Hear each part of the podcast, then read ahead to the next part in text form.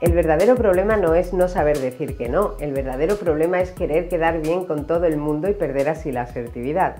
¿Y si te digo que la asertividad está relacionada con tu propia autoestima y que te da equilibrio emocional, a que ya quieres saber qué es y cómo conseguirla? Lo que te hace sentir mal no es lo que dices, sino las consecuencias que tiene o que piensas que tiene lo que dices. Y no querer asumir esas consecuencias es lo que te roba la asertividad.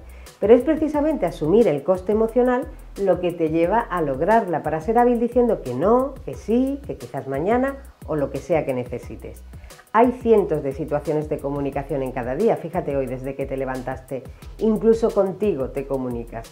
Y depende de con quién, para qué, con qué tema o cómo estemos, tenemos un estilo de comunicación u otro. Es como si nos moviéramos mucho en un dial de radio. En ese dial la asertividad está en el centro, en los extremos estaría la comunicación agresiva a un lado y la comunicación más pasiva al otro.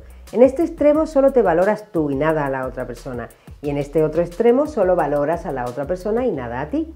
Así es como se relaciona la asertividad con la autoestima, porque siendo asertivos o asertivas es cuando tú te valoras tanto como valoras a la otra persona.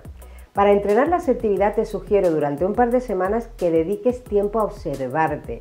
Cada día elige una o dos situaciones de comunicación que te hayan dejado mal sabor de boca, incluso aunque consiguieras lo que querías.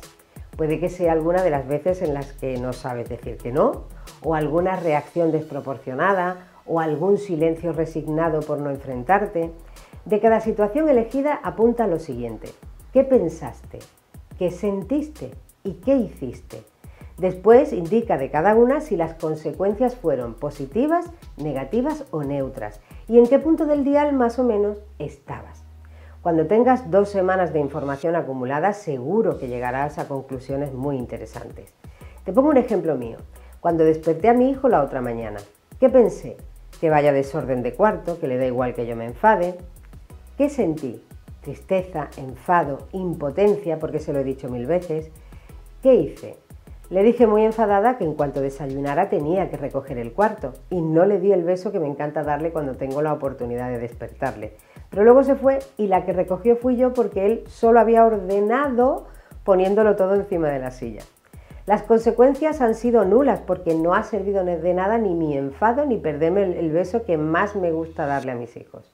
El coste emocional que hay que asumir de la asertividad radica, llegado un caso como este, en no dejar salir a mi hijo hasta que haya recogido su cuarto, aunque se enfade, en no pretender contentar a todo el mundo, aunque no me quieran, o en no usar maniobras poco ecológicas para conseguir algo, aunque eso suponga tener que retratarme.